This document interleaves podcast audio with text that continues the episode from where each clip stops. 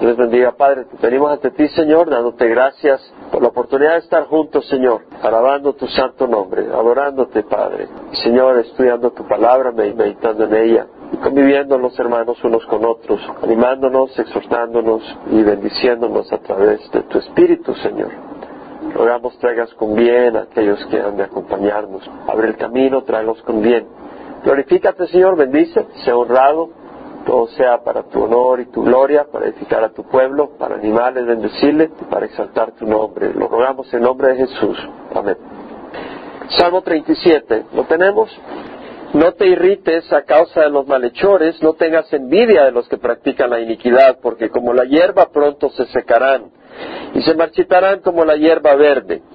Confía en Jehová y haz el bien. Habita en la tierra y cultiva la fidelidad Pon tu delicia en Jehová y Él te dará las peticiones de tu corazón. Encomienda a Jehová tu camino, confía en Él que Él actuará. Hará resplandecer tu justicia como la luz y tu derecho como el mediodía. Confía callado en Jehová y espérale con paciencia. No te irrites a causa del que prospera en su camino, por el hombre que lleva a cabo sus intrigas. Deja la ira y abandona el furor. No te irrites, solo harías lo malo, porque los malhechores serán exterminados, mas los que esperan en Jehová poseerán la tierra. Un poco más y no existirá el impío. Salmo 37. Buscarás con cuidado su lugar, pero él no estará allí. Mas los humildes poseerán la tierra y se deleitarán en abundante prosperidad. El impío trama contra el justo y contra él rechina sus dientes. Jehová se ríe de él porque ve que su día se acerca. Los impíos han sacado la espada y empezado el arco para abatir al afligido y al necesitado, para matar a los de recto proceder. Su espada penetrará en su propio corazón y sus arcos serán quebrados. Mejor es lo poco del justo que la abundancia de muchos impíos, porque los brazos de los impíos serán quebrados, mas el Señor sostiene a los justos.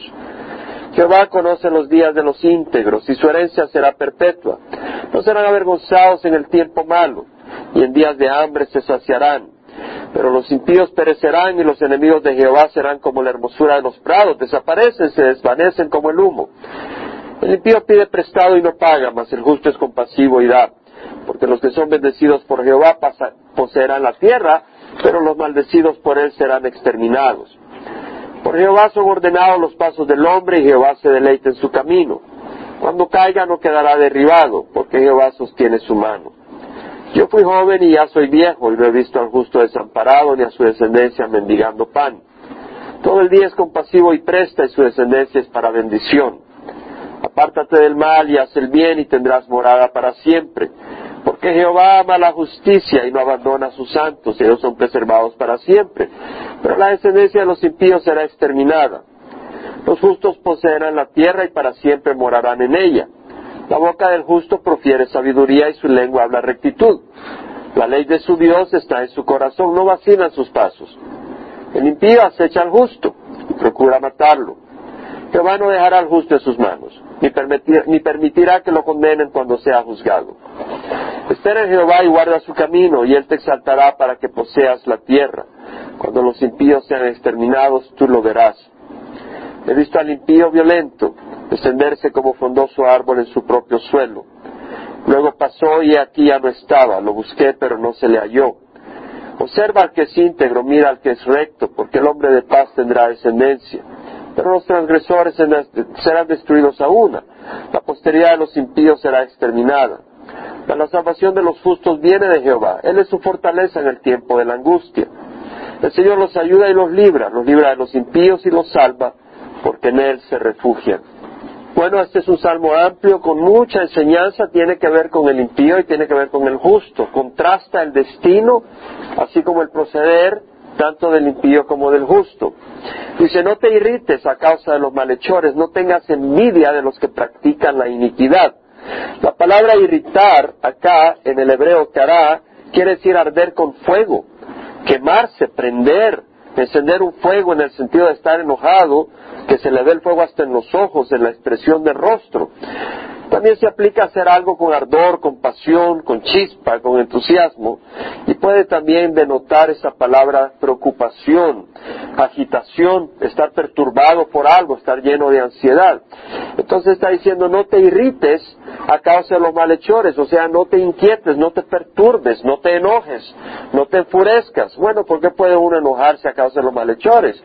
Uno ve personas que están haciendo el mal, uno tiene un sentido de justicia y ve cómo hacen maldad, cómo se salen con las suyas, cómo destruyen familias, cómo destruyen niños, cómo destruyen vidas, cómo estafan personas, y empiezas a darte cuenta de eso en las noticias, empiezas a darte cuenta por lo que te dice la gente, eh, y empiezas a sentir inseguridad por el ambiente en que vivimos, y te empiezas a inquietar, empiezas a estar perturbado y también enojado con tanta cosa. Bueno, es importante recordar de que nuestro Señor era más justo que nosotros y sin embargo no estaba lleno de frustración, enojo o ansiedad. Jesús no pasaba enojado, frustrado por la maldad, no quiere decir que no le ofendía, pero él tenía los ojos en el Padre y el fruto del Espíritu es amor, gozo, paz, paciencia, benignidad, bondad, mansedumbre y dominio propio. Entonces es importante recordar que si bien estamos rodeados de maldad y si bien nuestro corazón se aflige al ver las cosas, y al ver la maldad y la injusticia, nuestros ojos tienen algo mejor, hay una esperanza. Y este salmo, por eso lo leí todo, y luego vamos a ir con un poco más cuidado, nos habla de que el malhechor tiene su día. Habrá un día donde tendrá que pagar cuentas. Habrá un día donde tendrá que ajustar cuentas con el Todopoderoso. Así que no te preocupes, llegará su día. Y por otro lado, no te inquietes de que aunque estés en un mundo lleno de maldad, estás en las manos del Señor. Y eso es lo que nos quiere enseñar David en este, en este salmo. Por eso dice, no te irrites a causa de los malhechores. Y dice, no tengas envidia. Porque puedes envidiar a los malhechores, puedes darte cuenta que ellos nunca sufren aparentemente. Ahí andan en sus convertibles, todo el mundo es popular, las cosas van bien y a ti se te punchó la llanta, se te dio el radiador, te voltearon el carro, hasta el perro no te saludó cuando llegaste a casa, ni te conoce, conoce al vecino más que a ti, la cosa es seria. Y, el versículo 2 dice, porque como la hierba pronto se secarán y se marchitarán como la hierba verde. Esa así es la cosa. Entonces dice, confía en Jehová y haz el bien. Habita en la tierra y cultiva la fidelidad. Confía en Jehová. Es decir, si ves toda esta maldad, no dejes de hacer el bien. Por eso dice, confía en Jehová y haz el bien. No, no, o sea, confiar en el Señor quiere decir, continúa en el camino que estás caminando. No te hagas para atrás.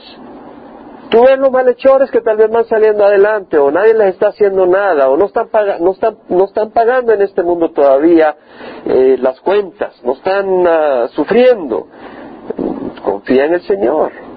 Confía en el Señor. En Hebreos 10, 35, 39 dice, no desechéis vuestra confianza. Y este versículo, pues eh, me lo trajeron a corazón en Cuba, en uno de los viajes, y realmente es tremendo versículo que ha sido bendición para mi vida. No desechéis vuestra confianza, la cual tiene gran recompensa. No desechéis, confía, porque tenéis necesidad de paciencia, para que cuando hayáis hecho la voluntad de Dios obtengáis la promesa. Entonces necesitamos paciencia, porque dentro de muy poco tiempo el que ha de venir vendrá y no tardará, mas mi justo vivirá por la fe. Y si retrocede mi alma no se complacerá en él. Pero nosotros no somos de los que retroceden para perdición, sino de los que tienen fe para la preservación del alma. Entonces vemos de que nosotros no vamos a retroceder. De hecho, no somos de los que retroceden, porque retrocede lo hace para perdición. Es Hebreos 10, 38. Eh, Pero nosotros no somos, y 39, de los que retroceden, ¿verdad? Eh, es decir, somos de los que confiamos de los que entendemos de que no, tenemos que perseverar. ¿Por qué voy a perseverar? Porque la palabra de Dios es fiel y Él un día me va a remunerar, Él un día me va a bendecir. Si no confías en Dios, va a decir, bueno, es en vano todo este esfuerzo. Pero por eso dice, no desechéis vuestra confianza, no es en vano. En Gálatas 6, 7 al 10 dice, eh, no, no os dejéis engañar, de Dios nadie se burla todo lo que el hombre siembre, eso también segará. Porque el que siembra para la carne segará corrupción, pero el que siembra para el espíritu segará vida eterna. Entonces dice, versículo 7 de Gálatas 6, no os dejéis engañar, de Dios nadie se burla, pues todo lo que el hombre siempre eso segará. El que siembra para su propia carne, la carne segará corrupción, pero el que siembra para el espíritu, el espíritu segará vida eterna. No nos cansemos de hacer el bien, pues a su tiempo, si no nos cansamos, llegaremos. Entonces dice, no nos cansemos de hacer el bien, ¿verdad? Pues a su tiempo. Entonces, si tú no confías en el Señor, va a decir, ese tiempo nunca llega. Pero si tú vas a confiar en el Señor, hay un tiempo donde dice, si no nos cansamos, llegaremos. Entonces hagamos bien a todos según tengamos oportunidad, especialmente a los de la familia de la fe. Entonces, y una vez más, recordemos, el Señor está en control. Nosotros estamos en sus manos. En Colosenses 1.17 dice, en Él todas las cosas permanecen. Todo permanece en la mano de Dios. Y en Hebreos 1.3 dice que Él sostiene todas las cosas por la palabra de su poder. Él sostiene todo el universo, Él sostiene nuestra vida, Él sostiene a Hitler, Él lo sostenía en sus manos. Increíble, pero Él lo sostenía y estaba logrando un propósito a través de ello. Y él tiene su plan y el plan es bueno porque dice yo soy el buen pastor y el buen pastor da su vida por sus ovejas. Entonces, si Él sostiene el mundo en sus manos y Él está dispuesto a dar a su vida por sus ovejas, y nosotros somos sus ovejas, podemos confiar en el Señor.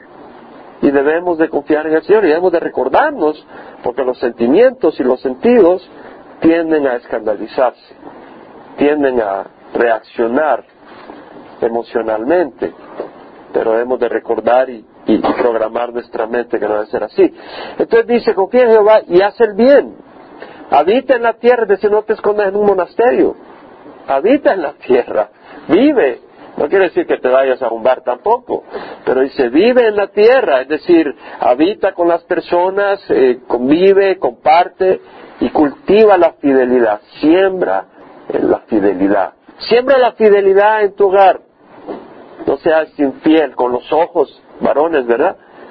O mujeres también, de alguna manera, con sus imaginaciones, ah, seamos fieles en nuestro hogar y seamos fieles en el trabajo. A los empleadores, seamos fieles, seamos fieles en la iglesia, a nuestros hermanos, al liderazgo, cultivemos el amor, la fidelidad. Pon tu delicia en Jehová y Él te dará las peticiones de tu corazón. Pon tu delicia en Jehová. La palabra acá es deleítate. Pon tu delicia es deleítate, es imperativo, es una orden. El Señor no, nunca nos dice, si tienes sed y ya llevas unos dos días sin agua, toma agua. Nunca leemos algo así en la Biblia. Pero es natural, ¿verdad? Si uno dice, mira, si tienes hambre, eh, tienes que comer, te vas a desnutrir. El Señor nunca dice, hey, ámate a ti mismo. Son cosas que fluyen naturalmente. Pero deleitarnos en el Señor requiere un esfuerzo y una decisión de nuestra parte. Alguien está cansado ya dos días de sin dormir, no, te tiene que decir, échate una siestecita. Hay que, hay que poner un, un mandato imperativo. Pon tu delicia en el Señor, deleítate. Ahora, es como aquella persona que dice, mira, oye, qué interesante eh, el ajedrez. Vamos a ver, veo que la gente lo disfruta, se le mira una sonrisa y se le mira interesado, vamos a ver, vamos a hallarle el gusto. Y empiezas ahí un ratito, y al ratito agarras el gusto y nadie te saca de ahí. Estás jugando ajedrez, te deleitaste en el ajedrez. O el fútbol, ¿verdad? Al principio, ¿qué se sacó? Te atrapa una pelota, qué ridículo. Y al rato estás, ¡oh! Y pega los grandes gritos, te deleitas. Entonces has aprendido a deleitarte en eso. Y, deleitarnos en el Señor eh, se va aprendiendo. Tú, tú te das cuenta primero que es un llamado del Señor bueno, porque es un llamado, porque hemos sido creados por Él y para Él, dice Colosenses. Le pertenecemos a Él. Es como un, eh, póntete a pensar, ah, Dios nos ha creado porque nos ama. Y Dios quiere amarnos. Pero también Dios quiere ser amado, ¿no? Dios quiere que le amemos. Imagínate una persona que se casa y dice, bueno, yo te quiero amar, yo te quiero amar. Ah, a mí no me tienes que amar, puedes amar a mi vecino, no hay problema, yo te quiero amar a ti. No, mi amigo, no, no es así la cosa. Tú quieres que ese amor sea recíproco, ¿verdad? Eh, y Dios es así, Dios nos quiere amar, pero Dios ama, Dios quiere ser amado. Dios quiere sentir nuestro amor, es algo precioso. Para Él es algo agradable, es algo bello sentir nuestro amor. Y Dios también nos ama. Y ahora, ¿quién más merece nuestro amor que Dios? Lo merece. Y nadie es más digno de ser amado y de dedicarle nuestra pasión que Dios. ¿Verdad? Entonces es lógico, pero no es natural porque Satanás ha sembrado rebeldía en nuestro corazón y engaño y mentira. ¿Verdad? Entonces el Señor dice, ¿sabes qué? Desprográmate, prueba y ve que el Señor es bueno. Deleítate en Jehová. Entonces, eh, tenemos que reconocer lo que es sabio. El Proverbios 1.7 dice, el temor a Jehová es el principio de la sabiduría, los necios desprecian la sabiduría la instrucción. Entonces reconozcamos que le pertenecemos a Dios, que somos creación de Él. Y si somos creación de Él y Él nos ha creado para que le amemos, busquemos deleitarnos en Él. Es algo apropiado. El libro de Romanos leemos el problema de la humanidad que ha visto a través de la creación Romanos 1 del versículo 20 en adelante, donde habla de la creación del mundo y los atributos invisibles de Dios, su eterno poder y su divinidad y cómo Dios a través de la creación se manifiesta. Pero luego habla de la creación de que no le da gracias a Dios el ser humano y dice, por eso Dios los entrega a la impureza, en la lujuria de sus corazones.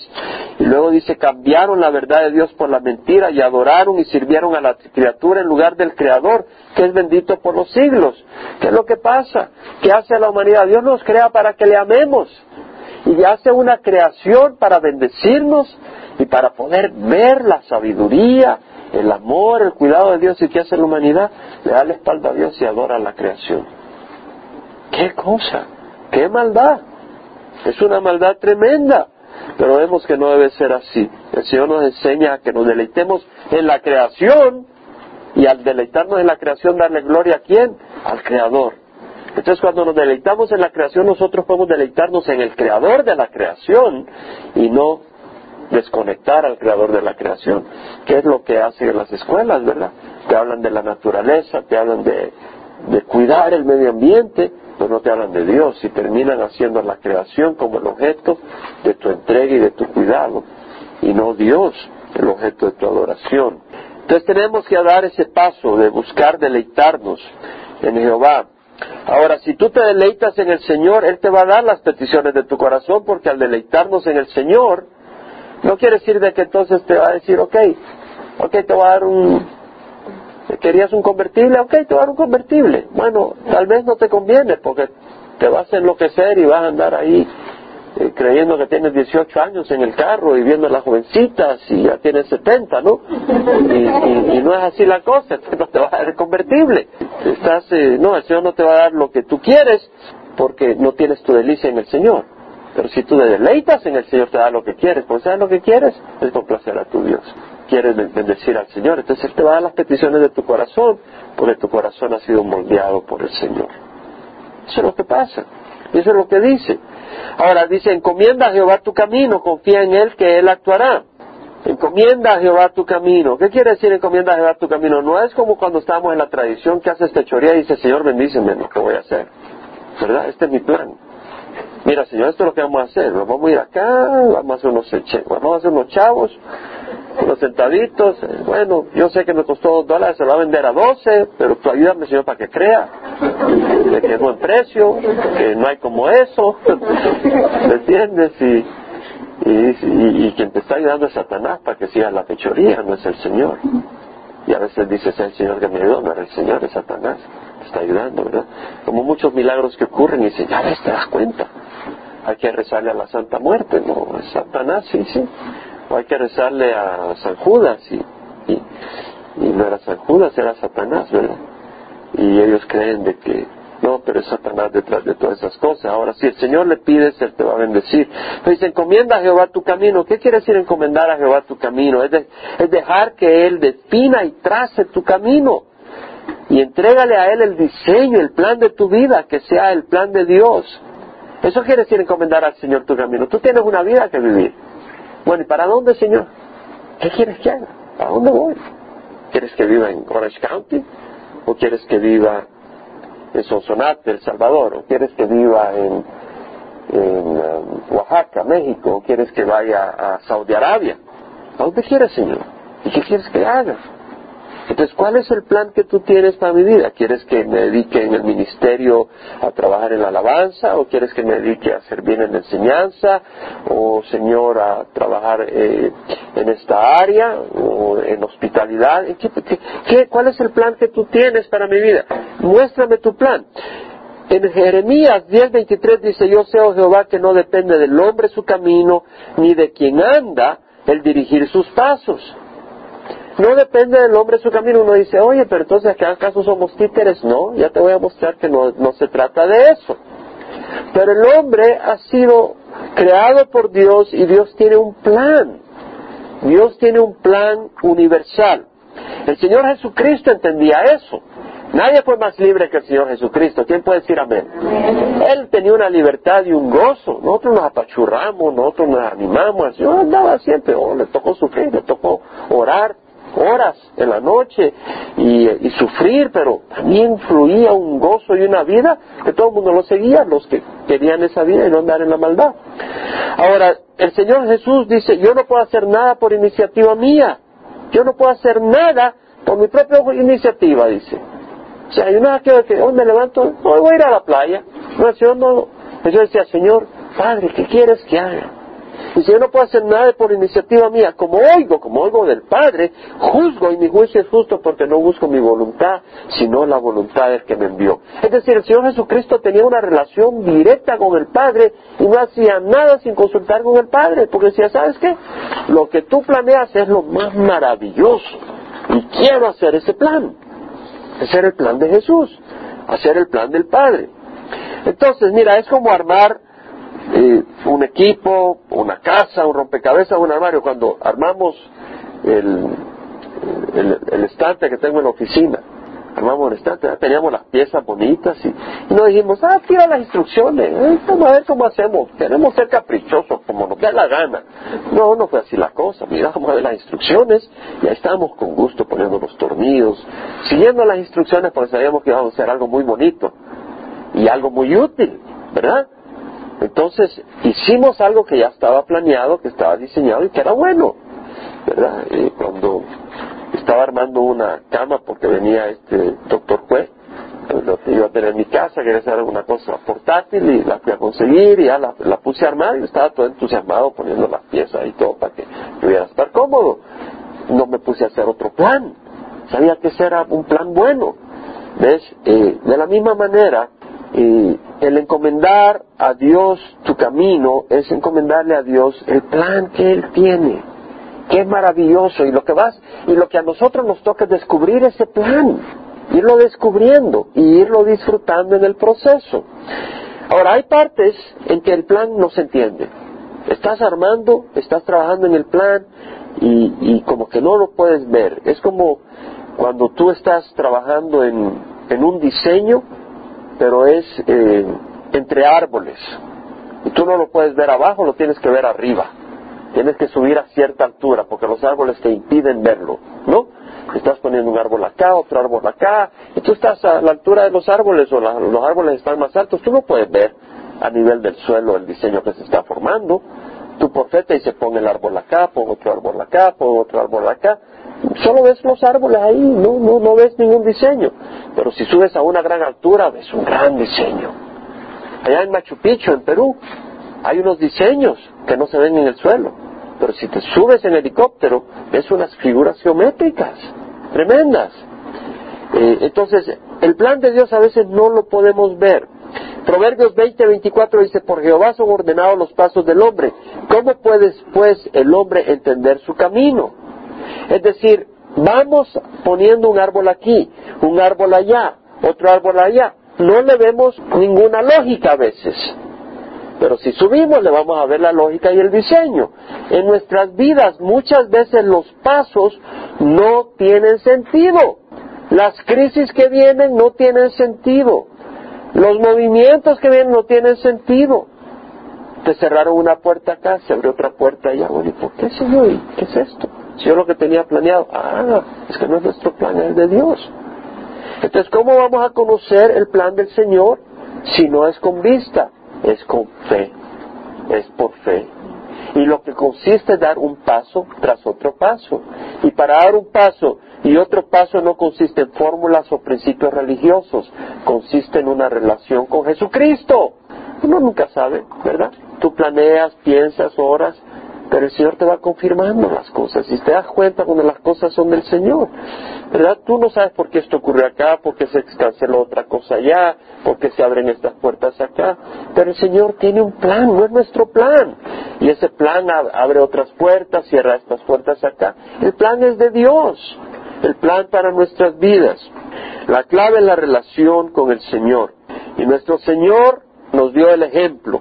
Cuando Jesús tuvo el encuentro con la mujer samaritana, que los discípulos se habían ido a comprar comida, y cuando regresan lo ven hablando con la mujer samaritana, y le dice, maestro, tenemos comida. Le dice, yo tengo para comer una comida de la que vosotros no sabéis. Ah, caramba, alguien le trajo de comer, dijeron.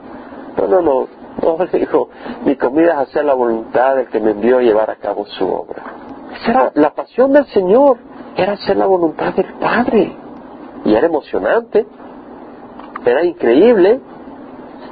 El problema, teníamos una conversación con el mesero allá en, Puerto Nuevo. Y él entendía el Evangelio, le compartimos el Evangelio, lo entendió. El problema que tienes ahorita es que tienes que darle tu, tu voluntad, la dirección de tu vida al Señor. Y mientras no se la des, no eres hijo del Señor.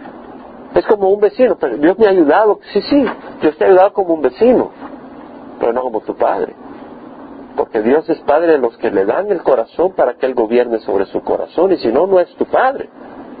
Tienes que cederle el corazón. Y el problema principal del ser humano no es el que no quiere hacer obras buenas, es que no quiere, ceder, no quiere cederle su corazón al Señor y su voluntad al Señor para hacer la voluntad del Padre. Ese es el problema principal. Rebeldía la voluntad del Padre. Pero la voluntad del Señor es buena. La voluntad del Padre es buena. Vemos Jonás. Jonás no prosperaba en su camino. ¿Por qué? El Señor lo manda para Nínive y él iba para dónde? Para las Islas Canarias. Bueno, para Tarsis. Algunos dicen que es España, otros dicen que es Inglaterra. Por donde fuera. Pero iba en dirección contraria. Y pues eh, no iba bien. Ahora, entonces, el plan de Jonás, ¿cuál era? No, yo quiero que esta gente se muera chicharrada. Ese era el plan de Jonás. dice, no, yo voy, yo quiero salir a otro lado.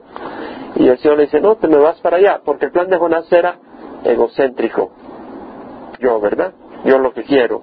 El plan del Señor es compasión hacia otros, otrocéntrico. Entonces, cuando tu plan es egocéntrico, ese plan no es de Dios. Cuando tu plan es otrocéntrico y es cristocéntrico, este plan muy probablemente es de Dios, ¿verdad? Y eso es lo que dice Filipenses 2.3. Nada hagáis por egoísmo o por vanagloria, sino que con actitud humilde cada uno de vosotros considera al otro como más importante que a sí mismo. 37, 7, 8. Confía callado en Jehová y espérale con paciencia. No te irrites a causa del que prospere en su camino. Confía callado. ¿Por qué dice confía callado en Jehová? Porque cuando vienen las cosas, cuando ves que prospera el camino del malvado, te puedes inquietar. Como cuando se está hundiendo el barco, ¿verdad? Empiezas a gritar y a desesperarte y dices, cálmate, ya cállate, ya relájate. Cállate, dice, y confía en el Señor y espérale con paciencia. No te irrites a causa del que prospera en su camino, por el hombre que lleva a cabo sus intrigas. Deja la ira, versículo 8, y abandona el furor, no te irrites, solo harás lo malo. Versículo para aprender, ¿verdad? Sobre todo los que tenemos sangre latina. ¿No? ¿No? Amén, dice, sí, amén. Algunos dicen, no, eso no es para mí. Ya vamos a hablar de los fariseos el domingo. Deja la ira y abandona el furor. Yo soy el primero, no creo, ya voy a repetir. Deja la ira y abandona el furor. No te irrites, solo harías lo malo. Porque los malhechores serán exterminados, mas los que esperan en Jehová poseerán la tierra. Entonces necesitamos eh, cool down, como dice la cultura cool down, man. Enfriarnos un poco, ¿no? ¿Y cómo nos vamos a enfriar? Con agua del Espíritu, traer las cosas en perspectiva, buscar al Señor. Un poco más y no existirá el impío, buscará con cuidado su lugar, pero no estará. Mas los humildes poseerán la tierra. ¿No dijo eso el Señor Jesucristo? Bienaventurados los, los pobres de espíritu, porque Dios es el reino de los cielos. Bienaventurados los que lloran, porque ellos serán consolados. Bienaventurados los humildes, porque ellos heredarán la tierra. Los humildes poseerán la tierra y se deleitarán en abundante prosperidad. Entonces, ¿cómo nos vamos a enfriar? ¿Cómo vamos a, dejar la ira abrazando algo mejor? La promesa del Señor. Los humildes poseerán la tierra y se deleitarán en abundante prosperidad. El impío trama contra el justo. Y ahora vemos acá que el impío no simplemente es alguien que se revela contra la voluntad de Dios, pero también se revela contra los seguidores de Dios. ¿Por qué? Porque en el momento que una persona no está rindiendo su vida al Señor, esa persona está en la influencia de Satanás. Y Satanás es enemigo de Dios y de todo lo que tiene que ver con Dios. Y va a empezar a atacar al justo. Y dice, el impío trama contra el justo y contra él rechina sus dientes. Jehová se ríe de él porque ve que su día se acerca. Dios sabe que viene el día para, el impío. Los impíos han sacado la espada y entensado el arco para abatir al afligido y al necesitado, para matar a los de recto proceder. Vemos que el de recto proceder muchas veces está afligido y está necesitado. ¿Cierto? Acá dice, para batir al afligido y al necesitado, para matar a los de recto proceder. A veces el de recto proceder está pasando aflicción y necesidad. Nada del Evangelio de prosperidad, ¿verdad? Que dice, si estás sufriendo es por tu propio gusto. No necesariamente. Puedes estar sufriendo por estar haciendo lo recto, por estar siguiendo al Señor. Su espada penetrará en su propio corazón y sus arcos serán quebrados. Ahora viene, dice, mejor es lo poco del justo. O sea, a veces el justo no tiene mucho. Mejor es lo poco del justo que la abundancia de muchos impíos. ¿Por qué? Porque la abundancia de los muchos impíos será breve. Es breve. ¿Qué prefieres? ¿Tener un poco acá y mucho allá o mucho acá y nada allá en la eternidad? Mejor la eternidad, ¿no? Porque los brazos de los impíos serán quebrados, mas el Señor sostiene a los justos. El Señor conoce los días de los íntegros y su herencia será perpetua. La herencia que recibamos del Señor va a ser perpetua. Es sabio planear para la eternidad. Es una necedad planear por el momento nomás nuestras vidas. No serán avergonzados en el tiempo malo y en días de hambre se saciarán. No serán avergonzados en el tiempo malo. Hermanos, hay un tiempo malo. Y ese tiempo puede durar días, puede durar años. A Job yo no sé cuánto tiempo le duró el tiempo malo, pero le duró un buen tiempo, ¿verdad? Y algunas personas que huyeron durante la persecución de Roma que persiguió a los cristianos, el tiempo malo duró algún tiempo, ¿verdad? Sufrieron y fueron martirizados. Algunas personas el tiempo malo puede durar cinco años, para otras puede durar veinte años, para otras puede durar un año pero hay un tiempo malo. Y en Efesios dice, fortaleceos en el Señor y en el poder de su fuerza. Revestidos con toda la armadura de Dios para que puedas estar firmes contra las insidias del diablo. Diablo tiene tretas, tiene planes contra ti y contra mí. Nuestra lucha no es contra sangre y carne, sino contra principados, contra potestades, contra los poderes de, este mundo de tinieblas, contra las huestes de maldad en las regiones celestes. Por tanto, tomad toda la armadura de Dios para que puedas resistir en el día malo y habiéndolo hecho todo, estar firmes, estar pues firmes. Hay un día malo y hay que estar firmes. No se puede hacer uno para atrás. Nosotros no somos de los que nos hacemos para atrás para perdición. Acuérdate que te lo he advertido. Si no estás pasando un día malo, viene el día malo. Está preparado. Tienes que estar preparado. Porque tú no puedes ir a la batalla sin armas, o tú no puedes estar sin armas ahí acampando y de repente viene el enemigo. It's too late, demasiado tarde. Tienes que estar equipado. Está alerta. Nuestro adversario, el diablo, anda como león rugiente. Pero el cristiano no va a ser avergonzado, aquel que está caminando con el Señor. Pablo dijo, conforme a mi anhelo y esperanza, yo sé que en nada seré avergonzado. Pablo lo dijo y en Romanos 10.1 dice, todo el que cree en Él no será avergonzado. No serán avergonzados en el tiempo malo y en días de hambre se saciarán. Pero los impíos perecerán y los enemigos de Jehová serán como la hermosura de los prados. Desaparecen, se desvanecen como el humo. El impío pide prestado, o sea, sigue contrastando el impío con el justo. Dice, el impío pide prestado y no paga. Ay, caray, ya te llamaron impío. Bueno, el que al que le cae que la agarre, ¿no? Si pides prestado tienes que pagar, hermano, y si no, eres un impío, ¿cierto? Ahí lo dice el Señor, el impío pide prestado y no paga. Ahora, si no puedes, no pida, o sea, haz el esfuerzo, ¿verdad? Trata, habla y mira, déjame ver cómo le hago, ¿no? Que dices, bueno, te pedí prestado, pero sabes que eh, me tengo que ir a pasear a, a, Cancún y cuando regrese voy a tratar de ahorrar dinero para pagarte. Eso es ser impío. Ahora, si te fue mal y estás apretado, pues el Señor tenga compasión de ti, te ayude y te dé gracia a quien le debes. Pero si tú no pagas porque pues te compraste un carro último modelo, pues que te lo quiten Sí, que te lo embarguen, porque eres un sinvergüenza, ¿no? Dice, no, el, el, impío pide prestado y no paga, más el justo es compasivo y da, porque los que son bendecidos por Jehová poseerán la tierra, pero los maldecidos por él serán exterminados. Vemos el contraste. Por el Señor son ordenados los pasos del hombre y el Señor se deleita en su camino. Es decir, el Señor ordena los pasos, nos da, diseña los pasos, establece los pasos para sus, para sus hijos.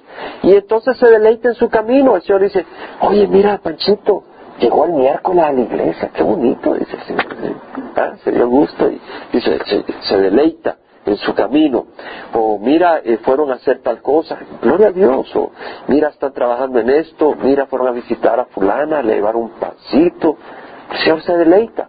Era un paso, el Señor ordenó ese paso. ¿Qué dice la palabra del Señor? Por gracia sois salvos por medio de la fe, no por obras para que nadie se gloria, porque somos hechura suya, creados en Cristo Jesús para hacer buenas obras, las cuales Dios preparó de antemano para que anduviéramos en ellas. Son obras que Dios ha establecido vamos caminando en ellas, son Dios las ha establecido. Cuando caiga no quedará derribado. ¿Por qué? Porque el Señor sostiene su mano. Es como un niño que va a agarrar la mano de su papá y medio se tropieza, ¡ay! y pierde el paso, pero no se cae, porque el papá lo tiene de la mano, no lo deja ir al precipicio. Yo fui joven y ya soy viejo y no he visto al justo desamparado, ni a su descendencia mendigando pan. Todo el día es compasivo y presta y su descendencia es para bendición. Vemos acá el corazón del justo. Es compasivo, generoso. Ahora hace un llamado David al justo. Dice, apártate del mal y haz el bien. Hay que apartarse del mal. Ahí está, siempre tocando a la puerta. Dice, apártate del mal. Dice, bueno, yo no hago nada malo, pero haces algo bueno. Bueno, eso es otra cosa. No, apártate del mal y haz el bien. Porque el que sabe hacer el bien y no lo hace, le es pecado. Apártate del mal y haz el bien y tendrás morada para siempre. ¿En dónde? Con el Señor. Porque el Señor ama la justicia, la rectitud y no abandona a sus santos. No abandona a sus santos. Acuérdate de esa promesa. Ellos son preservados para siempre, pero la descendencia de los impíos será exterminada. Los justos poseerán la tierra, el Señor lo dice y lo vuelve a decir en tantos lugares, y para siempre morarán en ella. La boca del justo profiere sabiduría, ¿Qué deben de hablar nuestros labios? Sabiduría, ¿verdad? No necedad. Cuidémonos, ¿qué es lo que hablamos? De la abundancia del corazón habla la boca. Entonces vamos a llenar nuestro corazón de qué? De sabiduría. ¿Y dónde hallamos sabiduría? En la palabra de Dios. Y su lengua habla rectitud. La ley de su Dios está en su corazón, no vacilan sus pasos. Acá la palabra no vacilan sus pasos es no se deslizan sus pies. ¿Qué es lo que quiere decir? ¿Por qué? Porque su corazón está lleno de la palabra del Señor. Es un tremendo versículo, versículo 31. La ley de Dios, de su Dios, está en su corazón. La palabra de Dios. Si, si tú amas la palabra del Señor, ¿qué vas a hacer? Vas a meditar en ella. Cuán bienaventurado es el hombre que no anda en el consejo de los impíos, y se detiene en el camino de los pecadores, ni anda en el camino, ni se siente en la silla de los escarnecedores, sino que en la ley de Jehová está en su deleite y en su ley medita de día y de noche. Será como árbol plantado junto a corrientes de agua. Entonces, aquel que realmente llena su corazón de, su, de la ley de Dios, sus pies no van a vacilar, no se van a deslizar. Ahora, una vez más, el impío acecha al justo y procura matarlo pero no está a la merced del impío. El Señor no dejará al justo en sus manos, ni, permitirá que lo condenen cuando sea juzgado. El Señor lo va a cuidar. Espera en Jehová y guarda su camino, y Él te exaltará. ¿Para qué? Para que poseas la tierra. Una vez más el Señor está diciendo, te quiero dar, te quiero bendecir, quiero que heredes, ¿verdad? Gente roba y mata por un pedazo de tierra. Y aquí el Señor dice, te voy a la tierra, toda la tierra. Vas a poseer la tierra. Él te exaltará para que poseas la tierra cuando los impíos sean exterminados, tú lo verás. He visto al impío violento extenderse como frondoso árbol en su propio suelo, ¿verdad? A veces el impío se extiende, prospera. Luego pasó y aquí ya no estaba, lo busqué pero no se le halló. Pasa, Observa que es íntegro. ¿Quién es el íntegro? Es la persona que es recta. El íntegro es como leche íntegra, es que no la has adulterado con agua. ¿Verdad? La persona recta va a ser recta cuando lo ven y cuando no, lo ven. Que somos lo mismo, nos vean o no nos vean. Observa al que es íntegro, mira al que es recto, porque el hombre de paz tendrá descendencia. Pero los transgresores serán destruidos a la posteridad de los impíos será exterminada. Si eres impío, tú estás afectando a tus hijos. No quiere decir que no tengan libertad de poder buscar a Dios, ¿verdad? Pero tienes una influencia tremenda en tus hijos. La salvación de los justos viene de Jehová. Él es su fortaleza en el tiempo de la angustia. ¿Qué quiere decir? Que hay tiempo de angustia. El Señor los ayuda y los libra. Los libra de los impíos y los salva porque en Él se refugian.